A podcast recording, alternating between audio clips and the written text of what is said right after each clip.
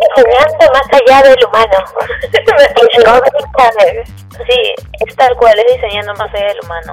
Por eso estamos como estamos, estamos cagados. Pues. porque, estamos, ese, es el, ese es el resumen, estamos cagados. ¿Y qué más allá de eso, más allá del humano? Alien, pues.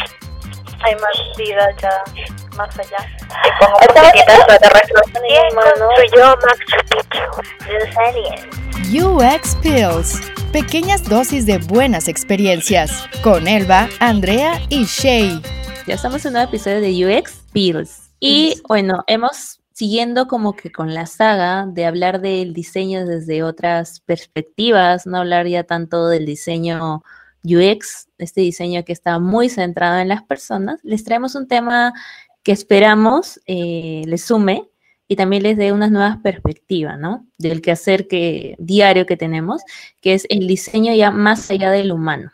Y para eso queremos comenzar con la pregunta, ¿esto diseño de más allá del humano?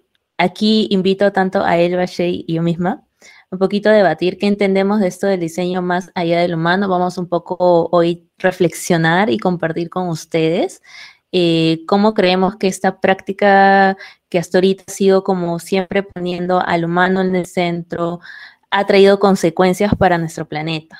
Porque hasta ahorita todo ha sido como sí, vamos a satisfacer las necesidades de estas personas a través de productos y servicios que sean súper intuitivos, fáciles, accesibles y todo lo demás. Pero durante todo este proceso un poco que nos olvidamos del impacto que esto genera en el planeta, que esto genera en el ecosistema.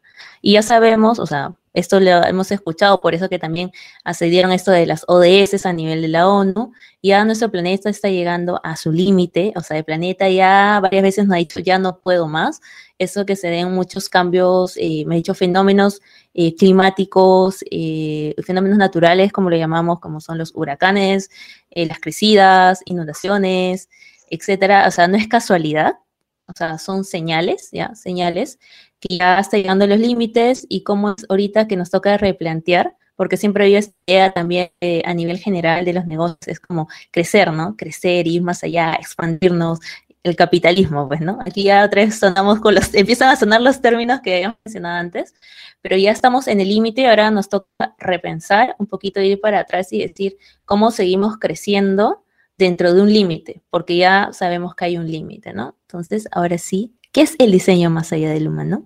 A ver, lanzo la pelota a Shay. Eh, creo que primero podríamos conversar. Sé que hay personas que tal vez nos están viendo por primera vez y que justamente recién están interactuando con el mundo UX, que se habla que es una experiencia de usuario, ¿no? Justo esta palabra la atamos con usuario y que viene de un paraguas que se llama Human Centered Design, que es el diseño centrado en las personas. Entonces, eh, yendo cara a eso, ya de por sí, eh, como hemos visto en algunos de los capítulos anteriores, de por sí hay cosas que deben mejorar porque tenemos que tener los puntos de vista de todos los humanos para diseñar para ellos, ¿no? Para que nuestro producto que lancemos realmente no esté enfocado realmente en un público objetivo que sí lo va a adoptar bien, sino que de verdad sea accesible y que pueda ser usado por más personas desde su punto de vista, desde la manera en cómo se concibe un producto. Y sin embargo, sigue siendo como un cuidado de crear un producto tal vez sí central en la persona, pero tal vez en este proceso estoy olvidando cuál es el impacto que tiene también este producto fuera de, de, de más de nosotros como caminantes, como personas, ¿no? Para mí, cuando hablamos más allá del humano, es que nosotros formamos parte de un planeta que tiene un montón de ecosistemas y de por sí estos ecosistemas son complejos, ¿no? Entonces, eh, tenemos situaciones que de verdad van a salir de las manos, como es lo, lo, que mencionabas la situación este, climática, y que de verdad requieren que nosotros desde nuestra cancha aportemos y ya empezamos a generar acciones, ¿no? Hace poco estuvimos con una, en una conferencia con Andy, una charla eh, que, que de verdad nos gustó mucho una palabra que decía que hasta el comer es un acto político, el cómo comes es un acto político que puede impactar en lo que sucede en el proceso, por ejemplo, del planeta. Eh, ¿A qué quiere decir eso? O sea, el momento que tú eliges los alimentos que vas a comer, ya estás decidiendo qué impacto vas a generar, ¿no? O sea, desde, por ejemplo, haber votado o decidido no comer un plátano porque te pareció feo y, y simplemente tal vez ese plátano se pierda porque nadie lo compre, es un desperdicio de un producto orgánico que pudo haber tenido una vida en tu cuerpo con los mismos nutrientes que otro que pueda lucir mejor. Entonces, este, ¿qué viene también de un sistema de construcción de belleza que está algo también como por analizar, ¿no? Para mí es esto, o sea, es como eh, comenzar a, plantearnos qué otras prácticas que tal vez ahí lo vayamos conversando, estamos viendo en el entorno, que nos ayuden a que desde nuestros roles comencemos a tomar actos políticos que permitan que seamos más responsables en nuestro proceso de diseño, ¿no? Y que tengamos en cuenta justo en qué momento de mi proceso de diseño estoy teniendo en cuenta todo el impacto que va a tener de lo que creo. En este, en realidad lo que dice es cierto, y en este contexto, por lo mismo de que ya se está dando toda, con más fuerza se viene como que una oleada de preocupación, y ojo que esto no viene de ahorita, eh, un poco que entró como más, fue más mediático con el caso de Greta, Greta Thunberg, esta chica, esta mejor adolescente activista, pero esto de aquí viene desde los 70, 80, o sea, son como que corrientes que surgieron ya de ese entonces acerca del diseño, pero ahorita a nivel de lo que se conoce en el ámbito de UX, por decirlo así, se han surgido eh, lo que se denomina ahora como el diseño centrado en el planeta, el Planet Centric Design. Ah, también si ustedes buscan ahorita el término, es como que te dicen, vamos a centrarnos en crear productos y servicios, pero que no tengan un impacto en el ecosistema, ¿no? En el ecosistema como que global. Pero también pueden encontrar muy asociado a eso, por ahí también te hablan en el diseño centrado en los ecosistemas como tal, ecosistemas ecológicos, entiéndose, ¿no? Y asociado a eso van a ver que van a encontrar también, hablan como el diseño regenerativo, eh, empiezan a hablar también, por ejemplo, lo que es la biomímica, que son en realidad, lo que está haciendo ahorita un poco el diseño es voltear su mirada ya no en, el humano, sino centrar su mirada ya más en qué otros actores hay entre, en realidad en nuestro planeta, que son, ya sean simplemente animales, ¿ya? Eh, sean también los recursos hídricos que tenemos, sabemos que ya se están agotando y por ahí creo que leí como que, creo que si fue justo Eva que me mencionaba, me decía, chama, creo que van a meter lo que es el agua y a la bolsa, me muero, voy a invertir todas mis, mis criptomonedas y mi plata en agua, ¿no?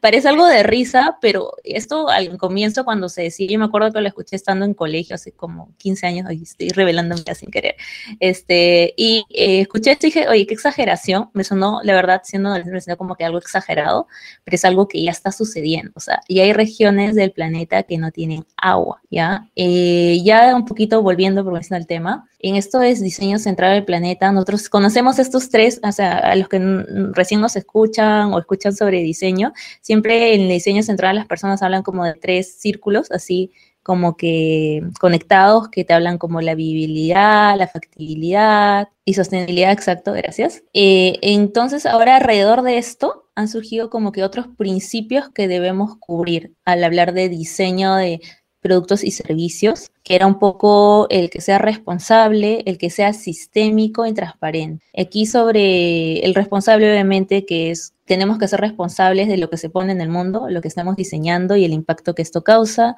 El sistémico, creo que sí, aquí podemos debatir un montón las tres, porque en realidad es ir, tener esa mirada más allá, o sea, hasta ahorita el hombre centro, pero ahorita no. ¿Esto cómo se interconecta con otras cosas? Tengo que ver estas conexiones. Oye, yo lanzo, día se me ocurre lanzar, no sé, eh, un nuevo, o mejor dicho, quiero lanzar un nuevo producto que es este, un nuevo medio de transporte, y, pero este de aquí sigue generando, supongamos, entonces yo me tengo que poner a pensar, en realidad estoy dando solución. Pensé, oye, este transporte es plegable, mire, es este, genial, las personas se pueden desplazar, es barato, pero no me pongo a pensar de que este sigue emitiendo gases de, de CO2. Entonces ahí mi vista sistémica, cero, ¿no? Y lo que es transparente es un poco que ahorita hay toda esta movida, si ustedes buscan los recursos, es un poco el que todos estos procesos todos estos nuevos aprendizajes que se están teniendo sean compartibles, o sea, que yo pueda acceder a ellos, ¿no? Que haya un mayor intercambio de conocimientos para también nosotros informar quizás no solamente a otros diseñadores, sino al usuario final,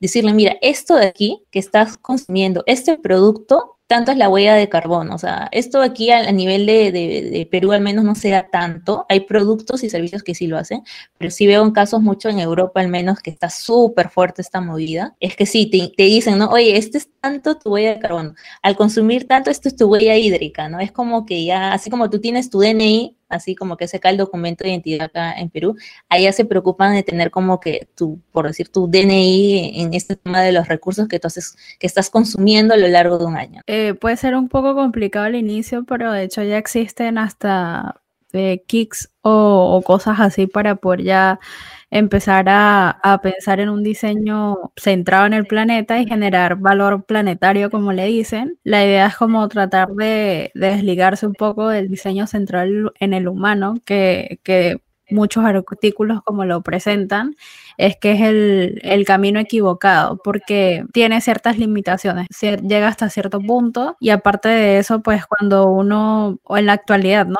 Pensando en el ahora, cuando uno diseña, uno diseña para un círculo muy pequeño de usuarios, un target ya definido que funciona exclusivamente para un tipo de negocio, para un tipo de servicio y, no vemos más allá, ¿no? Entonces la idea es ver también cómo diseñamos eh, productos o servicios que se puedan introducir a un ecosistema global, obviamente de donde pensemos en humanos y no humanos, y que eh, pueda funcionar a lo largo del tiempo, pues bajo el marco que mencionó Andrea, eh, que sea transparente, que sea sistémico y que sea responsable, ¿no? Que tengamos conciencia sobre esas cosas que nosotros estamos diseñando y que finalmente pues se introducen al mundo, ¿no? Entonces, pensando un poco en eso, podríamos ver ya productos que nosotros utilizamos habitualmente. Justamente hace rato hablando con Shay y Andrea, les mencionaba por lo menos el caso de Uber. Uber es un producto que ofrece pues el transporte para que obviamente las personas se movilicen de un lado a otro, pero también es pensar cuánta huella de carbono deja ese tipo de, de productos, ¿no? A lo largo del tiempo. Y Shay comentaba de que por lo menos cosas como Cabify te dice la huella de carbono que estás dejando con el uso de, de ese transporte, ¿no? Entonces ahí la pregunta es cómo se conecta el medio ambiente con este sistema tecnológico que me indica a mí este tipo de, información, ¿no? Y también cómo hacemos conscientes a las personas, que eso también lo decía Andrea, de, qué es lo que estamos consumiendo, ¿no? Y, y qué tanto afecta nuestro entorno, nuestro contexto a un plazo bastante largo. Hace rato me encontré, de hecho, una página que se llama Deep Green, que ellos hablan de cómo eh, van a crear o están trabajando en crear como un tipo de combustible basado en, en una piedra que se llama algo como nódulos de polimetano, polimetal, algo así, y que finalmente con el trabajo de esta piedra se genera como un ciclo de producto donde todo va a ser reutilizado, ¿no? Entonces ya hay como empresas que, que ya están pensando en este tipo de cosas porque obviamente los recursos se están agotando y como decía, pues también lo del agua ya está empezando a cotizar en la, o va a empezar a cotizar en la bolsa de futuros, entonces es un tema bastante grave que no sabemos como más adelante pues nos vamos a ver afectados incluso para comprar agua o, poder tener algo de agua si es que no empezamos a, diseñar en torno a eso. Yo creo que justo y uno de lo que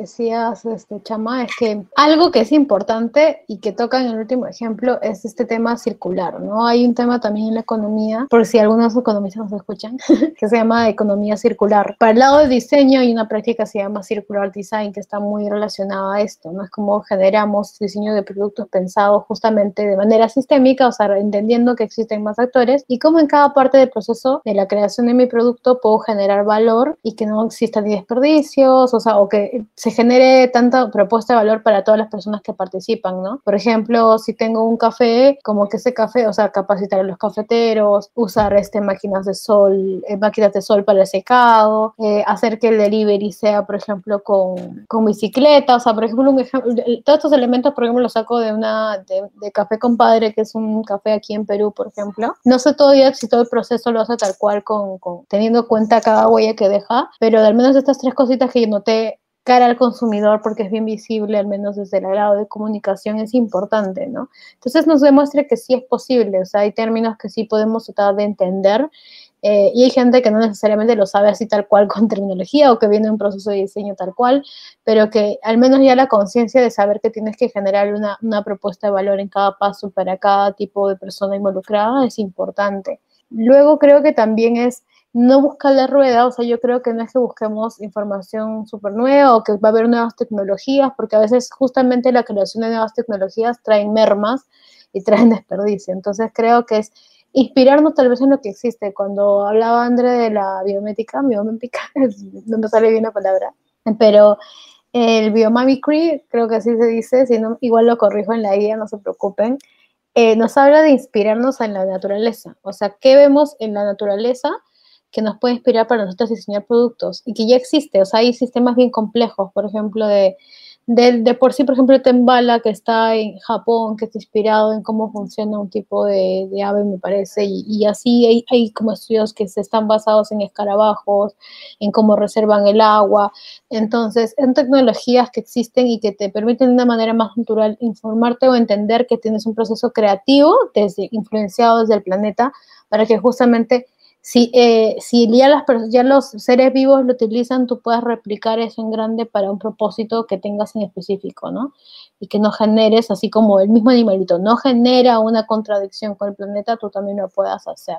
Eh, creo que por ese lado más me iría y, y después ya ver cómo involucramos a los ciudadanos, eso ya es más complejo, porque volver a la gente consciente de qué tiene que, de, de cómo pueden participar en el proceso, ya es responsabilidad no solo también de nosotras, porque como diseñadoras, sino también como diseñadores, sino cómo podemos ser roles de facilitadores. Algo que a mí me pasaba es que, justo lo que hablábamos la vez pasada, el rol de diseñador a veces tiende, a ser consultor, como el experto. A mí, la verdad, me da mucho ruido, es, me da roncha como me dicen, ella es la experta, porque a veces cuando te presentan en la empresa, eh, yo sé que es para un sentido que, que cuando te conocen en otras áreas confíen en ti, pero siempre me dio ruido esa palabra porque si bien sé de lo que hago, de mi trabajo, no considero que sea experta de todas las de las sociedades o las personas a las cuales nosotros diseñamos. Entonces ahí es cuando me generaba este ruido. Eh, y en este paso es que creo que hay prácticas de diseño que están naciendo muy interesantes, como el Transition Design, que justamente vela porque si tú tienes un futuro, por ejemplo, el diseño transicional, ¿qué quiere decir? Yo ya sé que en un futuro va a pasar cosas como lo que pasó con el COVID. Va a haber pandemias, va a haber escasez de aguas y yo quiero construir un futuro donde esto no suceda. Pero ¿qué pasos tengo que hacer para llegar a eso? Porque de frente no me voy a hacer como iniciativas o innovaciones que me ayuden a solucionar ese problema que va a suceder en 50 años, sino que tengo que hacer transiciones. Es ahí que viene esta palabra, ¿no? transition design. Y que solo se va a lograr si de verdad involucro a todas las personas y de manera así como más como masiva a los ciudadanos y ellos tienen ese rol participativo, co-creativo y accionario. Es decir, nosotros vamos a jugar más un rol de facilitadores que un rol de, de, ahí del experto que te dice qué hacer, porque realmente justamente nosotros tenemos que aprender de estas comunidades que ya de por sí tienen problemáticas y más bien darle herramientas para que ellos las solucionen. ¿no? Yo creo que viene por ese lado y, y cambiar este chip ¿no? de, de la humildad frente, porque de verdad yo siento que el diseñador tiene siempre esa habilidad de ser humilde y de aprender siempre de que no sabemos la respuesta final eh, y, justo darle el poder o empoderar a los ciudadanos. Ahí quería igualmente aprovechar y, y recomendar algo un poco escuchando a Shay y es que el diseño con el enfoque a nivel de planeta, del ecosistema y todo esto. O sea, hay personas que lo están haciendo, ¿no? O sea, yo creo que el ejemplo más vivido que incluso si es que quieren empaparse más del tema y de una forma entretenida, lo pueden hacer con, con Netflix. Hay un episodio en Astrap que es de Neri Oxman. Ella habla sobre el diseño basado en, en todo este tema de la biología de cómo la misma, la naturaleza diseña y que es un diseño perfecto, ¿no? Porque cumple con un propósito y no genera ninguna huella de carbono ni, ni genera contaminación, sino que todo es como un eh, se crea, funciona y se desintegra para volver otra vez a, a, empezar a generar cosas nuevas. Entonces, durante esos episodios, pues ella muestra varios proyectos en los que ha estado trabajando. Uno de esos proyectos son con las abejas, de cómo las abejas hacen todo este proceso de la polinización, habla de los gusanos de algodón que son perfectos para crear estructuras y también es como pensar cómo a través de estas metodologías o métodos que usa la naturaleza como los gusanos de algodón o de tela, no sé cómo se llaman, se podría pensar en la construcción de edificios, por ejemplo, ¿no? O incluso están experimentando con impresoras de, de vidrio que podrían funcionar para generar construcciones un poco más sostenibles a nivel ecológico y no generar tanto desperdicio. Entonces es algo pues bastante interesante y que es bastante bueno porque incluso hasta la moda presenta con un diseño, no sé si se conoce como biológico, pero parte de cómo se crean piezas o formas a través del crecimiento propio de la naturaleza. Entonces es algo que me parece bastante bueno que, que podríamos tener en cuenta, ¿no? Y otra, otro tema importante,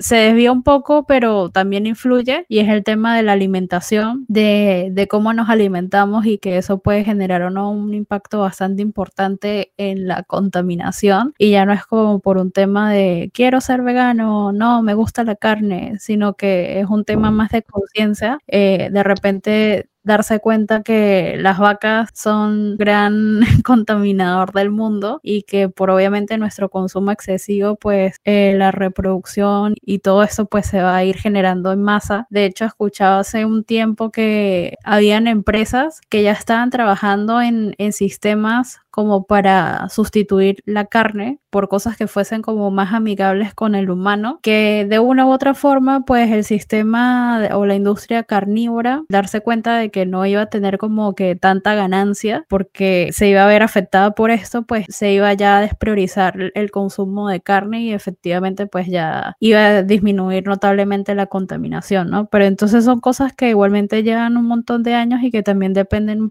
mucho o, o bastante de la conciencia de las personas en cuanto al consumo del mismo. Porque igualmente nuestro sistema óseo ni siquiera está planificado para ese tipo de consumos. Si se dan cuenta, aquí estamos hablando un poco de la responsabilidad de nuestro lado de diseñadores, que creo puede ser traer este enfoque a la mesa, pero también creo que más allá de ser diseñadores, economistas, no sé, desarrolladores, no sé qué, eh, a qué se dediquen los que nos escuchan, creo que podemos ya en la toma de decisiones que hacemos al decidir comprar un producto o servicio, qué comemos, cómo vestimos, ya podemos incluso contribuir a nuestro modo, como diríamos, a no crear este impacto, ¿no? Seguir grabando este impacto. Igual eh, me queda como que dos cosas mientras que las escuchaba. Uno era esto de hablar el diseñar para humanos, personas humanas. Y hay un caso interesante que recordé que lo, lo, leí y después lo escuché también en otro podcast, que es Diseño y Diáspora y recomiendo, que hablaban, por ejemplo, que en Argentina se dio un precedente, no sé si conocen el caso de la orangután Sandra, que sembró todo un precedente jurídico porque este, fue como reconocido como un sujeto de derecho y como persona no humana, entonces, y como ser sintiente, ¿no? Fue como que ganó, o sea, ganó ese juicio porque algo que habían hecho era como era una asociación de, abogados, funcionarios por los derechos de los animales, que creo que era FADA, FADA se llama, o AFADA se llama por siglas, que justamente presentaron el caso porque vieron que no habían, el zoológico ya no contaba las condiciones mínimas y suficientes para que esta orangután viva, pues viva como se dice, como una persona, ¿no? Así, entre comillas. dignamente. Dignamente, exacto, ¿no? Y este, ganó el caso y bueno, la trasladaron justamente a un, lo que era un ecoparque, pero ahí también siento como que me levantó la cuestión, ¿no? Hasta ahorita cuando diseñamos, por ejemplo, tenemos que diseñar, supongamos, un servicio para las mascotas. Si bien es cierto, estamos como que pensando el aplicativo y todo, para el dueño de la mascota, o sea, supongamos que sea, no sé, al final nuestro usuario, ahí, ahí siempre me, me, llama la atención este caso, nuestro usuario, ¿quién es? Es el perro, ¿no? O sea, mm, o sea nuestro podemos el usuario final es el perro, o sea, el, finalmente el que paga es el dueño de este, de este perro, de este gato, supongamos, pero ahí también viene esta figura de la persona no humana, ¿no? Eso es algo que quería compartir para que reflexionen, ¿ya?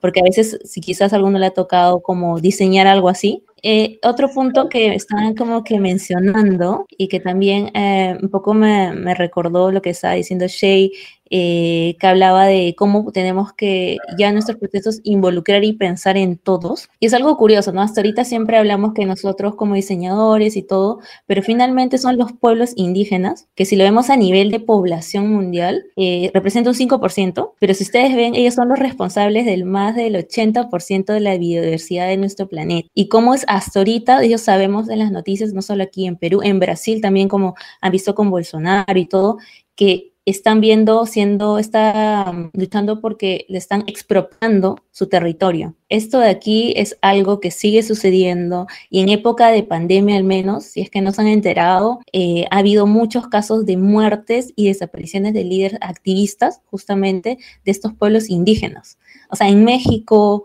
en Nicaragua, acá en Perú mismo, en Brasil, en Chile, que el territorio mapuche, o sea, todos esos territorios han ha, habido muchos casos ahorita en pandemia, aprovechando como que hemos estado todos como COVID focus, centrados en el COVID, ¿ya? Eh, es como se ha olvidado esto. ¿Y por qué? Porque sabemos que justamente estos lugares guardan una gran riqueza, no solamente biodiversidad, sino también a nivel de minerales, ¿no?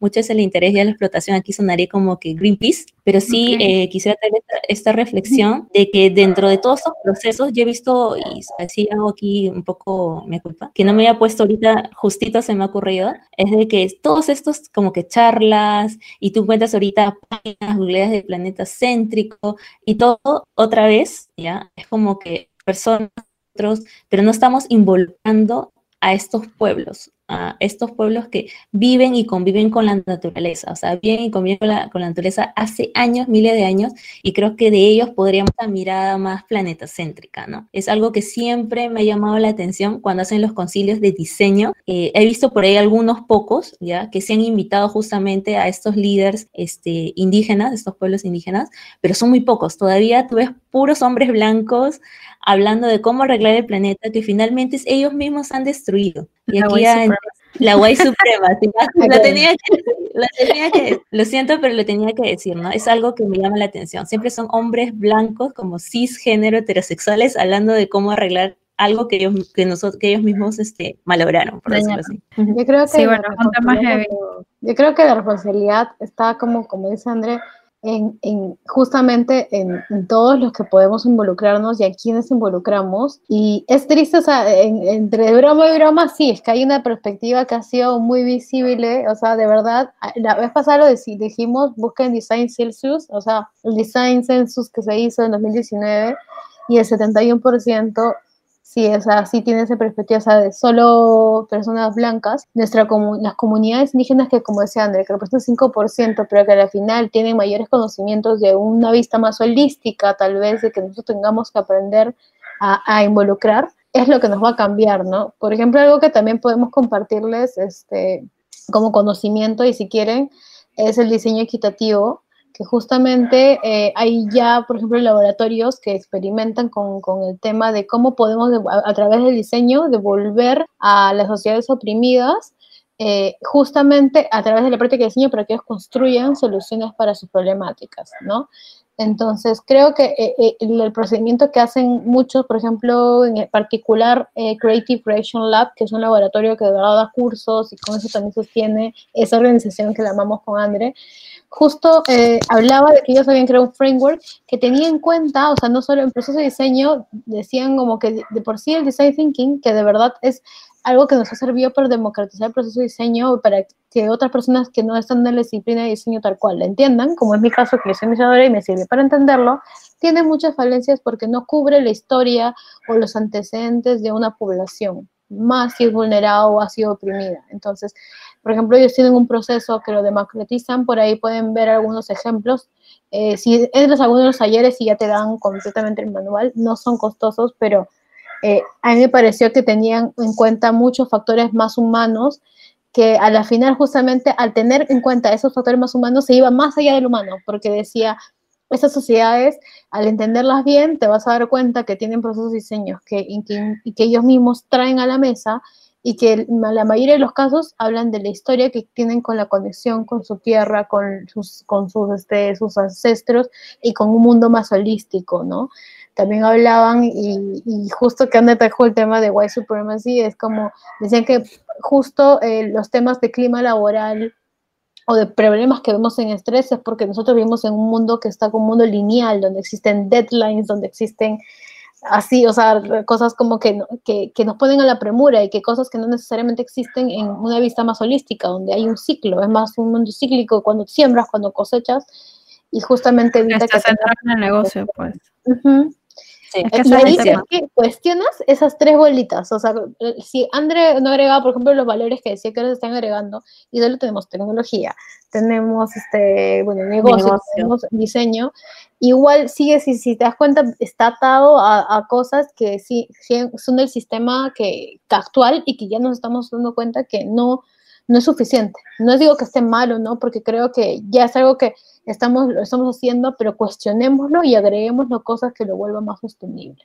Claro, porque igualmente sería más sensato, ¿no? O sea, tendríamos una propuesta mucho más integral en cuanto a, a, todos los aspectos que compone o en los que se desarrolla la solución, porque no es como que, que nosotros inventamos el mundo, sino nosotros pertenecemos a, entonces cómo esos productos o servicios se integran y que finalmente pueden tener muchísimos más resultados si hablamos ya a nivel de negocio, ¿no? Porque estamos pensando ya en una economía real, en una sociedad real con personas que tienen diversidades. Y es el tema también de entender las diversidades. O sea, no tratar de enmarcarlos a todos en un supuesto target, porque obviamente pues sí, o sea, a nivel comercial sí pueden existir targets, pero sigue siendo muy variado, ¿no? Entonces también hay que ver cómo, cómo se puede hacer ahí para tratar de, de ser un integrador de, de, todas estas personas o de la sociedad. Y ver también, o sea, yo creo que el, el detalle más importante es que igualmente como diseñadores podríamos querer iniciar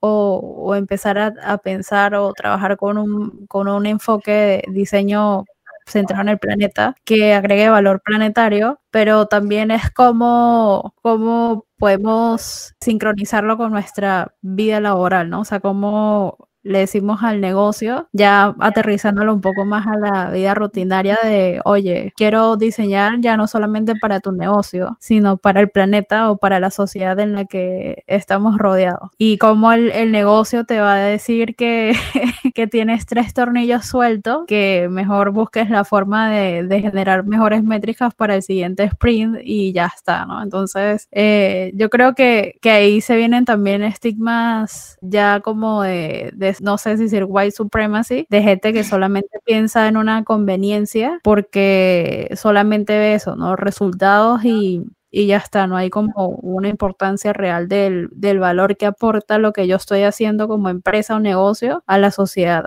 a la cual yo estoy llegando y que gracias a esa sociedad pues yo estoy teniendo cierto crecimiento, cierta exposición en el mercado. Mm, yo creo, y eh, a mí me ha pasado personalmente algo que, que me dolió mucho, o sea, en el sentido de que tú eres la voz del usuario. O sea, me cuesta eh, formularlo porque quiero contar bien esa experiencia así, sin mencionar así muchas cosas, pero tú te conviertes en la voz del usuario y de por sí ya es difícil. O sea, creo que voy a hablar por muchos diseñadores que, que les han dicho como en ese momento a veces es mejor callar y es mejor ser político. Cuando confunden lo por ahí como cállate, mejor que esa batalla hay que perderla, ¿no? Entonces, en esos momentos yo me sentí muy cuestionada porque decía, si yo me callo, callo la voz del usuario. ¿No? Entonces, ¿quién va a hablar por él? Entonces, simplemente en esta mesa no hubo discusión ni siquiera voz del usuario. Y eso que eso es poniendo como nosotros como representantes, que lo ideal sería que en realidad sean muchos de los representantes de las personas que van a ser consumidas las que estén en el proceso de decisión, o sea, en la mesa donde se van a tomar decisiones, invitarlos también a participar, no solo en talleres de co-creación donde se ve bonito, o sea, porque sí han participado, o sea, es grato tener su punto de vista dentro de la cooperación, pero también es necesario meterlos en la parte de decisión. Ahora, ¿cómo volverlo factible? O sea, yo creo que es complicado también decir, oye, ¿cómo todo lo que ustedes han hablado, oye, que el que, que Circle Design, eh, yo creo que sí es como atarlo primero de pocos. Primero es que tú lo entiendas, ¿no? Eh, por ejemplo, en mi trabajo lo que hicimos en uno de mis trabajos era de que una de las chicas del equipo, como tú vas a estar encargada de involucrarte con Circular Design y como nos, después nos capacitas. Y, nos capacitamos entre nosotras y entendíamos y cómo lo podíamos aplicar. Por ejemplo, decíamos, ah, ya, mira, esto de Circular Design, porque una parte que habla de stakeholders, de cómo recoger bien las expectativas para después, dentro de nuestro proceso, tener en cuenta a cuáles impactamos a nivel, este, por ejemplo, si tú haces un producto de, no sé, vamos a poner préstamo, eh, cómo no, no, no hacer conflictos con los funcionarios que venden préstamos a nivel físico, ¿no? Y cómo se sienten ellos al respecto, o sea, o sea, mapear todos y también las expectativas de todos los actores, comenzando por ahí. Ahora, si tu producto tiene un impacto ambiental, creo que también al aplicarlo, eh, estos, estos, estos frameworks de trabajo de alguna manera te va a dar orden para ir poco a poco mapeando, o sea, no te mates de decir, oye, por mi culpa soy una persona que contamina, soy malísima, este, creo que no va por ese lado, tipo aprender de a pocos y creo que nadie es experto, o sea, yo no me metería a, decir que hay expertos así tal cual, o sea, en, nadie creo que podría decir que es experto, porque es algo que se está construyendo. Senior Plant Center. Por favor. No, pero... O sea, sí sé que, sí que personas que tienen mucha más experiencia y creo que más bien nos va a servir que ellos nos puedan enseñar o compartir conocimientos. Y ahí también voy a tocar en las puertas. Empápense de cursos, o sea, creo que uh, váyanse a la zona no de confort, o sea, porque mientras más cosas vean, se van a dar cuenta de, de, cómo les va a inspirar. Andrea, por ejemplo, me metió una charla antes de ayer, me parece, el viernes, sí, viernes, de, de justamente construcciones de edificios pensados con circular thinking, que en realidad también era un poco del circular design. Entonces, y te explicaba eso, o sea, te explicaba cómo ellos construían este, una construcción sostenible y inspirada en la naturaleza. Había un montón de temas interesantes hasta de cómo elegían los elementos de construcción por cada elemento y, y, las personas que estaban involucradas en la construcción. Y por ejemplo y las ganancias de eso cómo se dirigía una sociedad. O sea era increíble que hayan pensado en el proceso de por ejemplo la construcción de un edificio en todo lo que podía ocasionar dentro por ejemplo de la sociedad no o sea acá tú te construyes una, una casa por ejemplo en, en una parte de montaña que de verdad es una zona natural tienes que, si ya de por sí ya está comprado, es, es, inminente lo que ha pasado y tú eres el arquitecto o diseñador que está encargado, ¿cómo puedes minimizar ya el daño que se ha hecho? ¿no? Entonces, este, devolverle de alguna manera a la sociedad esto, ¿no? Y hacerlo sostenible y involucrar a las personas. Es, es bien difícil, yo no creo que sea, ese es el, creo que es uno de los temas más complejos. Y buscar sí. también métricas, sí. o sea, yo creo que ahí también puedes buscar el lado de negocio, decir, oye, el, el, lado de aquí, por ejemplo, nos trae minimización de costos en este sentido porque hay menos merma y hacer, armar, un, armar un modelo de negocio. O sea, si tú no eres experto, porque por ejemplo no lo era, tenía compañeros que me ayudaban, este, que eran de negocio y que ellos hacían los modelos de negocio. Pide la ayuda a ellos, que te enseñen y, y, o armarlo juntos, ver como esto como algo compartido, y contarle y que esto se vuelve poco a poco, así como las abejas, polonizar el conocimiento y vas a ver que esta va a ser una lucha conjunta, vas a tener desarrollo, negocio y tú mismo como el señor de poquitos, son batallas para ganar, o sea, no vayas como, no te sientas triste porque la guerra, cuando te lances a, una, a la primera batalla, pierdas, sino es paso a paso. Sí, aquí, igualmente, aquí... no, yo quería agregar algo. Te voy a robar la palabra, Andrea. Yeah. Lo siento. Este, yo creo que aquí igualmente, o sea, el tema es muy grande y obviamente es muy grande porque tiene también una responsabilidad bastante importante porque estamos hablando del sitio que habitamos. Yo creo que, que el tema como es tan abrumador por, pues, por todo lo que trae consigo, tampoco es como, como dice Shay, eh, sentir culpa porque somos unas personas que contaminan y todo el tema. O sea, yo creo que es tomar conciencia e internalizar las cosas que pasan tratar de, si tener la oportunidad de, en el entorno donde trabajamos, reducir en algún porcentaje eh, el tema de la contaminación, que eso es algo que afecta a cualquier tipo de empresa, o sea, nadie se salva de eso.